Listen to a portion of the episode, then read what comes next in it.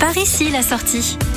Ah oui, c'est la rentrée. Allez, on se laisse pas abattre. On va s'autoriser une petite virée le temps d'un week-end. C'est en tout cas ce que nous avons décidé de faire. On prend la route et même l'autoroute de l'Est, autrement dit l'autoroute A4, direction Putlange au lac. C'est le panneau marron que l'on aperçoit au loin aux abords des voies de l'autoroute qui nous a donné envie d'en savoir un peu plus sur cette ville de Moselle. Clignotons à droite, sortie 41 points à Putlange et c'est parti. 3125, c'est le nombre d'habitants de cette jolie ville fleurie. De par son histoire, la commune a été un carrefour important qui a vu son territoire évoluer, une économie florissante lors de la révolution industrielle avec à l'époque la fabrique de peluches de soie. Aujourd'hui, comme son nom l'indique, la ville est connue pour ses points d'eau, ses deux étangs, Diefenbach et Welschloff. Deux étangs qui sont les vestiges de la ligne Maginot aquatique, construit avant la Deuxième Guerre mondiale, pour établir une barrière en cas d'avancée d'ennemis et qui ont été ensuite aménagés pour vous proposer plein d'activités. Parmi elles, la pêche qui se pratique sur les nombreux pontons installés le long des étangs, ce qui ajoute du charme au paysage. Autour de ces mêmes étangs se trouvent de nombreux sentiers à sillonner à pied, à vélo grâce aux pistes cyclables mises en place et la balade peut aussi se faire à cheval.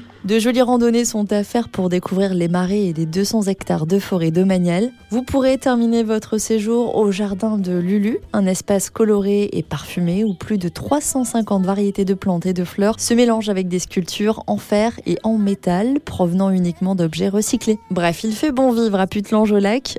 Rendez-vous sur le site mairieputlangeolac.fr pour organiser votre séjour et ne loupez pas la sortie 41.1 sur l'autoroute A4.